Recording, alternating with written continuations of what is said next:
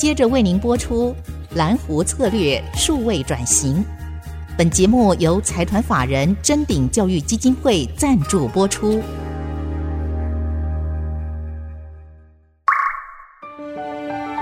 蓝湖策略数位转型，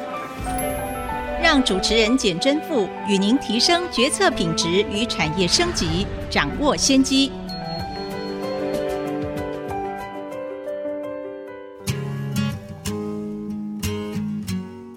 这里是爱惜之音竹科广播 FM 九七点五，欢迎收听蓝湖策略数位转型，我是节目主持人清华讲座教授简正富。今天非常高兴能够请到我的好朋友臻鼎科技的总经理，也是李鼎半导体的执行董事李定转。定转，我想请您跟听众朋友问个好。OK，简教授还有各位听众朋友，大家好，好，我是臻鼎科技李定转。店长，我想请教一下，真鼎集团当然是 PCB 的龙头，然后您又除了在真鼎科技集团以外，您也负责李鼎半导体。李鼎半导体主要是做 IC 载板。那我们知道，整个半导体产业或基底电路是不断的萎缩，然后封装技术也不断的往前精进。现在半导体的 IC 载板变成是一个不可或缺的一个重要的材料。那可不可以请您跟听众朋友介绍一下 IC 载板有哪些的应用？OK。好，谢谢教授哈。那我想，IC 载板的运用其实都出现在我们的生活的周遭哈。举凡需要用到运算的，还有一些控制晶片的一些科技产品，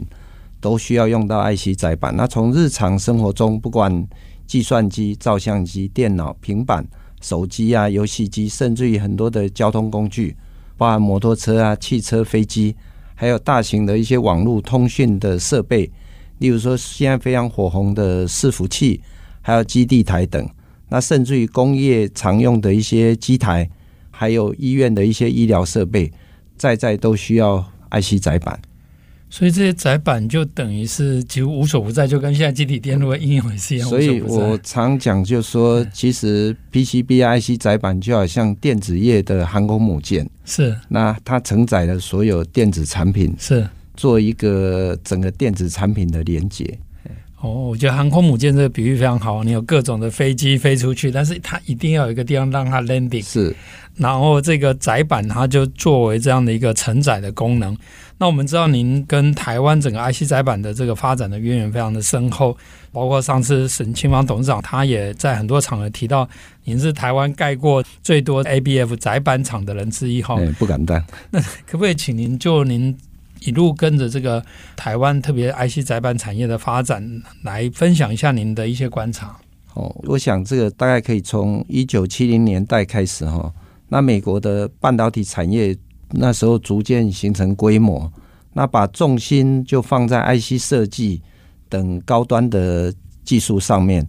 那于是开始把 IC 制造转移到具有产业的基础，还有整个劳动优势的日本。韩国跟后续的台湾，那在当时的日本是 IC 载板的开创者哈，大概例如说我们一开始入行的时候，大概每一季都会到日本去，然后跟很多的设备厂商、材料厂商学习、讨论跟请教，所以因为这样子，很快 IC 载板的发展，日本就取得非常多的优势哈。那这里面包含日本大厂 Ibiden、Eastern 啊，还有 Cinco。也很快成为崛起，变成全球的大厂。那让日本在 IC 载板，不管材料、不管药水、不管整个载板的生产，都取得领先。嗯，那在一九九零年以后，哈，因为日本受到经济泡沫的影响，那 IC 载板产业就于是逐渐转换成比较具有人力优势的韩国跟台湾。那所以发展出后来的韩国的 Semco，以及台湾刚开始的华通啊。后面的新兴，哦，南亚、景硕、日月光，那当然也包含我们现在的真顶哈。那当时几乎我每一季都会去日本做设备评估，还有材料，还有学习相关的窄板的技术。那两千年以后，因为有机 （organic） 的封装基板的发展也逐渐的成熟，所以生产成本也大幅的下降。那韩国。台湾跟日本也占据了全球的 IC 载板大部分的市场，那形成整个三强鼎立的一个局面哈。那二零一九年以后，我想又是载板的另外一个生业的开始，因为在五 G、还有人工智慧、还有资料中心的发展跟兴起，所以 IC 载板就迈入了更高阶的产品设计的需求。这一新一波的整个生长的循环，那值得关注的是，后来也随着大陆整个半导体产业、电子产业发展也渐趋成熟，以及大陆对半导体国产化的重视。所以在大陆 IC 载板也开始做一波的投资哈，虽然刚开始做的是比较低阶的产品，那这一波的投资也形成后续会变成日本、韩国、大陆跟台湾的四区域的一个发展。所以这个窄板的发展的历史，你等于是见证了它发展，而且是在。几乎是每季都到日本去考察评估，然后也也盖了这个最多的 ABF 厂哈，所以我想您的这个经验是非常的宝贵。那当然也因为您长期观察或是去注意到这样的一个趋势，那我们也观察到最近这几季有发生一个情况，就是说这个 IC 载板突然变得非常重要，而且甚至变成整个半导体产业链的一个 bottleneck。那我们都知道，这个就像您刚刚航空母舰的比喻，它是一个。介于 IC 跟其他的元件连接都是要透过这个载板。那您怎么看待这个？现在当基底电路越来越萎缩，然后这个载板也有点半导体产业化哈，这个非常的精细。像贵公司现在所做的很多的产品，其实都非常的细。那这个产业怎么样去更好的跟前端的这个半导体产业链来做一个整合？我想，如果你 IC 晶片是人的大脑的话。那我想，IC 载板就是扮演大脑跟身体之间沟通的角色。那 IC 载板作为晶片模组的重要的材料，当 IC 晶片的发展走向细微化，像今年台积电的制程会发展到三奈米，那同样的高阶的 IC 载板的技术就要必须要跟得上来，才能够让晶片跟终端产品获得比较好的一个沟通。那在二零一二年到二零一八年之间哦，因为电脑产品发展渐趋于成熟，那科技产业也转向包含智慧手机，所以其实晶片在手机上的运用也很广，那面积大幅的缩小，所以 IC 载板就处于供过于求的局势，这是当时哦。那在一九年以后，因为五 G 呀、AI 呀、高速运算电脑这些新技术的发展。伴随着大量资料中心的建立，对 IC 载板的需求不仅是量，也是值的改变哦。因为它包含 body size 会变大，嗯，好，而且它是多晶片的需求，还有整个层数也会变多。这样的部分导致很多良率变成一个比较困难的部分，所以产生大量的 IC 载板供给的需的缺口。那这些缺口最主要是。高阶的 IC 载板为主，所以就必须要有投资新的产能、新的设备，才能够满足客户新技术的需求。那因为扮演这一个沟通的 IC 载板就越来越精密啊，那制程也是越来越复杂。像今年的部分哦，最近我们也拜访非常多的客户，那客户对于大家在问的都是：哇，我要做十六层板，我要做二十层板，我要做八十八十以上的。记得大概二十年前吧，我们在做的那个晶片的大小，顶多就是十 millimeter、十 millimeter。可是现在很多晶片要求的部分都是二三十以上、三四十以上，是，所以精密度高的非常非常的多。哦，所以整个 IC 载板的角色未来就会越来越重要，伴随着整个半导体的发展。所以晶片一方面。里面的这个尺寸萎缩，然后呢，系统单晶片或者是整个发展又让它整个晶片越来越大，所以反映出来对 IC 载板的要求，不管是线路的萎缩，对，然后尺寸的变大，还有 bump pitch，bump pitch，然后然后为了达到这样，等于板子要更多层，因为你要把这些全部都连在一起，是的，是的，那这个挑战当然也。因为您一直在见证这个发展，所以台湾的呃电路板协会之前也有提过，特别是您刚刚也提到，二零一九年五 G、AI 等等的应用加速了这样的需求。那这样的需求也造成二零二一年开始，台湾的这些 PCB 的很多的产业都有很好的发展，特别是在窄板的需求是成长幅度最高。那您也展望，您觉得说未来这个十几二十年啊、都是高阶的 IC 窄板的黄金十年或黄金二十年？那您对于这个未来市场的展望跟发展的趋势，可不可以再跟呃听众朋友介绍一下？我想以因为刚谈到的各个构面的产业的需求而言哦，那在整个全球 IC 载板的一直整合的趋势之下，好，尤其是 IC 载板里面的 ABF。会持续走高阶，然后尺寸会变得更大，然后层数会变得更多，那运用也会变得越广，因为这里面包含伺服器，还有智能车，哦，智能车方面也非常的多，那运用就会带动整个高阶产品的需求的发展，那再加上刚刚谈到的这些高阶 ABF 的难度。会能够真正能够生产的供应商却是有限的，因为现在我们大部分的可能百分之八十的 IC 载板，尤其是 ABF 工厂，都是七八年前以前盖的工厂。哦，那那因为这样旧的工厂要生产这么高阶的产品，确实是比较困难。所以因为这些早期的工厂良率比较偏低，所以预期的缺口就会存在。所以为什么我们？在以臻鼎科技集团的理鼎，为什么需要在用最高阶的思维去设计最高阶的窄板工厂？最主要，这也是我们的目的。我想这是 ABF 的部分。那当然，像 BT 的部分哦，BT 其实我们也看到客户的 BT 的需求哦，其实也是在成长哦，特别是一些高难度的产品需求。以我们公司来讲，目前在做线路八麦孔、十麦孔的等级。哦，那今年在开发六麦、八麦的线路等级。那因为这个跟我们跟客户的长期的合作，以在不管在封装或是 IC 设计厂哈，以臻鼎来讲，哦，目前我们表现都在名列前茅。那在客户的需求跟客户的带动之下，我想未来我们不管是在 BT 的窄板。或是 ABF 窄板预期都会有不错的表现哦，所以您一方面自己本身有很丰富的这个 ABF 窄板的经验，然后另外一方面，当然真鼎本身是 PCB 的龙头，但是李鼎是算比较新的进到 IC 窄板这个产业，可是因为一开始您就锁定。高阶的困难的高价值的产品，所以才能够啊、呃、很快的在这个市场上受到很多客户的肯定。那我们这一段的节目先暂时到这个地方，我们先进一段广告，我们稍后再回来继续来请教定转更多的问题。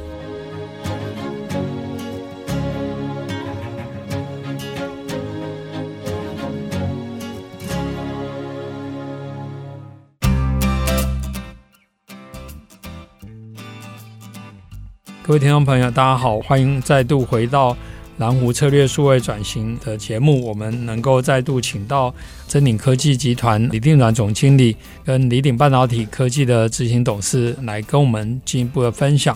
那我们这个节目呢，除了在 IC 之音的官网可以随选随听以外，也同步在 Apple Podcast、Google Podcast、Spotify、KKBox 上线。那欢迎上 Podcast 搜寻蓝湖策略数位转型，也请记得按下订阅，才不会错过每一集的节目。那我们想要再请教定转总经理，呃，您刚刚也有。分享了当初，特别是您是跟着载板这个产业的发展，或 PCB 产业的发展，然后中间盖过最多的这个 ABF 的载板厂。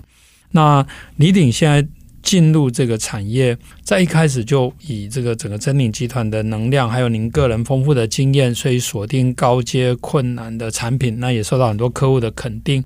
那您可以再分享一下，就是说，因为作为一个卡脖子的一个或是一个航空母舰，当然它本身在生产过程这个品质、良率等等，这些都是非常重要。然后您也用最高的规格来打造一个先进的智能工厂。那您可不可以分享一些经验，包括您盖厂的一些经验，还有李鼎怎么去导入这些智慧制造，如何去整合这些 solution？我想哦爱惜载板不外乎品质跟良率哈。我在这里讲几个故事哈，就是说。其实，IC 载板在台湾之前的几家哦，几乎都跌倒过。那这跌倒过，其实都是在品质上出了一些问题。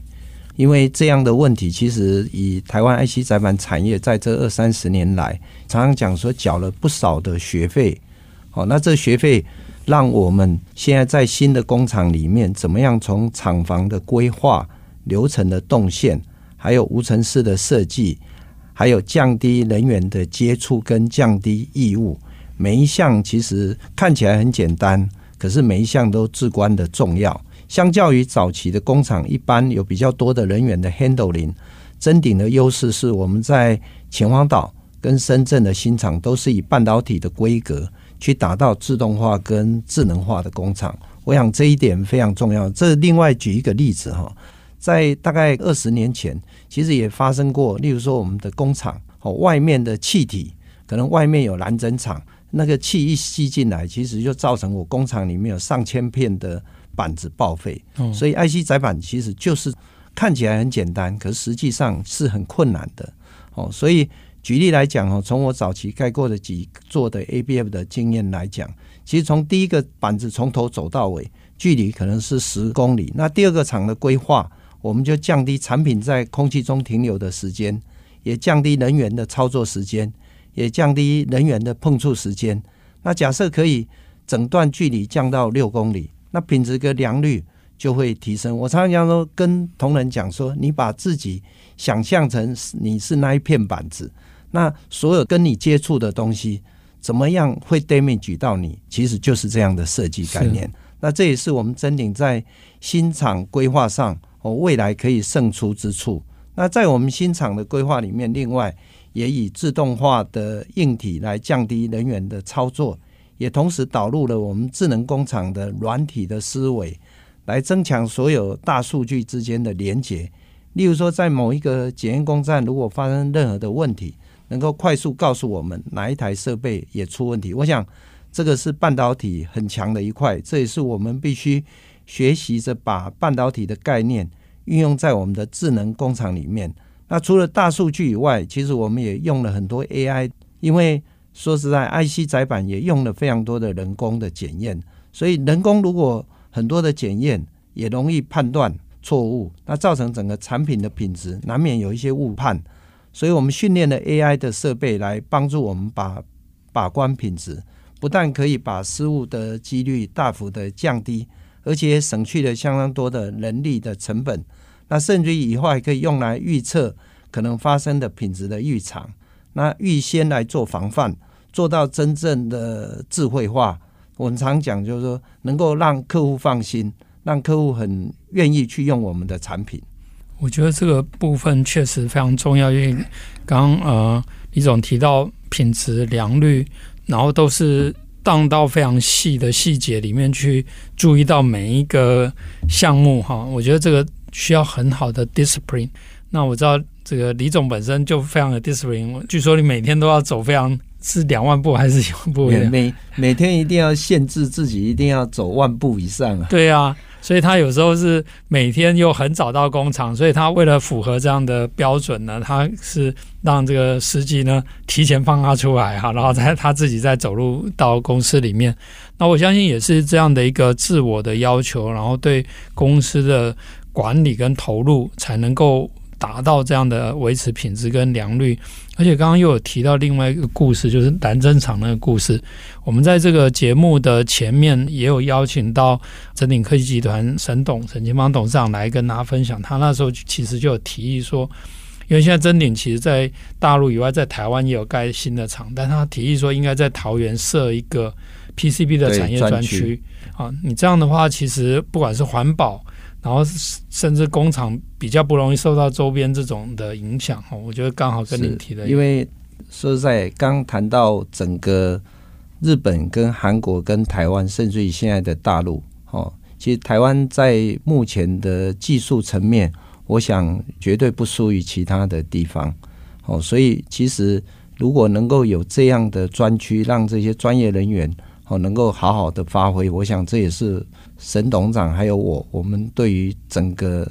大家的期待。啊是是，关于沈董的分享，听众朋友可以上 Pocket 搜寻就可以找得到哈。不过提到这个，我们知道这个李总跟沈董，你们整个在推动真鼎科技，特别是在智慧工厂、先进工厂，您其实创造很多的记录，比如说刚刚提到的盖厂的经验，其实以前大家的。观念，就是觉得哎，PCB 厂可能是一个比较高科技产业里面比较传统的，或是因为它制程很多的湿制程等等，大家对于这个厂房的印象可能都是在停留在过去的。但是我们知道真鼎的工厂是非常的先进，非常的干净。那您怎么做到这些的记录？我想很多人的印象都会停留在可能 PCB 是一个污染的产业，然后现场可能很多酸碱气体。然后可能闻到很多的味道，那其实，在真鼎的几个厂，基本上几乎闻不到味道。我想我们在设计这个工厂的时候，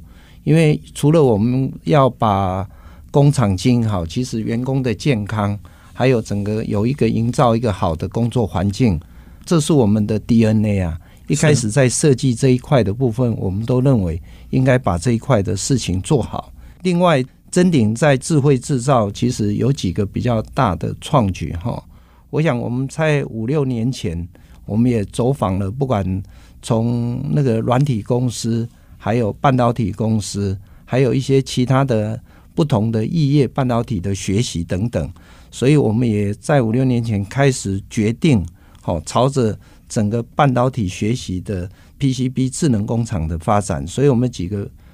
比较比较特别的地方哦，第一个，我们是首家导入半导体系统架构为核心的智能工厂。嗯哼。那第二个，我们又用半导体设备通讯协定的 SACE 作为工厂设备的通讯标准。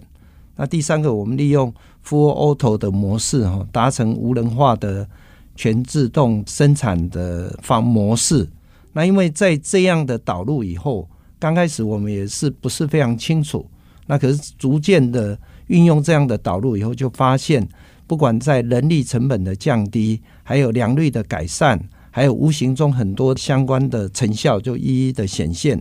那在导入智慧制造发展的部分呢，我们公司大概分三个阶段哦。我想二零一五年才是简单化到标准化，嗯哼。那一六年到二零年，我们把标准化再结合到自动化。那二零二一年开始，我们就把数字化跟智慧化的阶段哦连接进来，所以整个真鼎的第一个智能工厂，我想是我们在秦皇岛的内载版的第二个工厂哈。那除了导进 MES 系统以外，我们也借鉴半导体的通讯协定啊，导入 AMHS 的自动搬运的 AGV。那这个工厂从开始到量产，经过一季。就达到最高的、很高的生产的品质，也得到客户评比的第一名。那接着，我们把这个成功的经验导入到我们在淮安的 Mini LED 工厂。那同样的一季就达到最高的良率跟品质，也及产出也远远超过竞争同业的一个表现。所以目前我们在秦皇岛的 BT 工厂，无论新的工厂，无论在无尘室的等级、自动化的程度，或是智能化的规划。诶，都比以前提升非常的多。那此外，在 ABF 这一部分哦，我们也集结了智能工厂的经验哈。嗯。那也结合我们团队在 ABF 技术的能力，我们预期在导入量产以后，应该一季左右就会有很好的表现。那这里面为什么？因为我们也涵盖了导入了有很好的 SAP，有很好的 MES，再加 SCM 加 POM 以外，那其实真鼎除了这一块，也跟清华大学啊、原治大学还有中原大学合作，进行有关于智慧制造跟大数据等相关的产学研究，共同培育整个智慧制造的人才。对，尤其真鼎不只是这个 PCB 产业的龙头，而且现在啊、再加上李鼎，然后整个又发展出第二条生命线了。然后这个产业正在一个蓬勃发展阶段，确实是让。很多听众朋友可以找到更多发展的机会。那您觉得，就是说，李鼎在发展这个产业，特别是作为真鼎科技集团的第二条绳长的曲线，或是董事长讲的这个多点过河，然后一步到位，您未来怎么看待这个李鼎这个部分的发展？我想，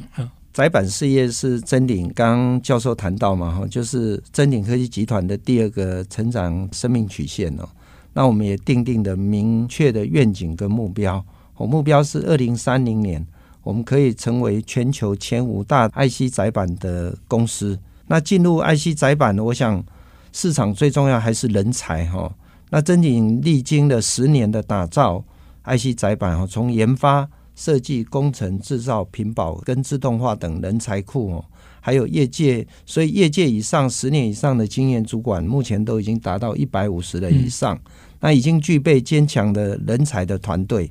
那另外，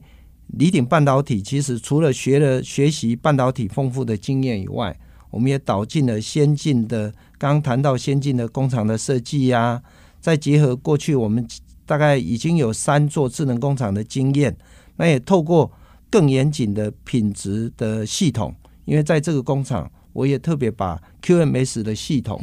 导进在这个工厂里面。那在建厂期间，其实我们跟客户、跟供应商的共同的合作跟支持，也完成了上述的一些规格哦，跟品质跟良率的工厂。那另外，我们目前窄板的高阶运用哦，包含 IC 设计跟封装客户。都非常认同我们的理念跟工厂的设计，嗯，所以我们跟多家客户也签署了长期的产能保证的合作，那并且随时动态调整客户新品的产能的需求，是，所以希望给客户最好的服务，那还能够发挥最好的产销平衡成本优势，那与我们整个集团哦上下游伙伴一起成长。我想这也是臻鼎集团还有李鼎半导体在这个产业的一个优势哦，就是说，一方面李总还有团队本身已经组建了一个非常大的一个团队，而且持续还在找人才。那我们呃今天的节目非常高兴，也非常荣幸能够请到呃我的好朋友定转来跟大家分享，然后也让他更了解 IC 载板的重要性，跟臻鼎集团在这个产业的一些布局跟未来的发展。那我们今天的节目就到这边，谢谢各位听众朋友。哎，谢谢大家。本节目由财团法人臻鼎教育基金会赞助播出，启动数位领航，臻鼎教育基金会与您一起终身学习。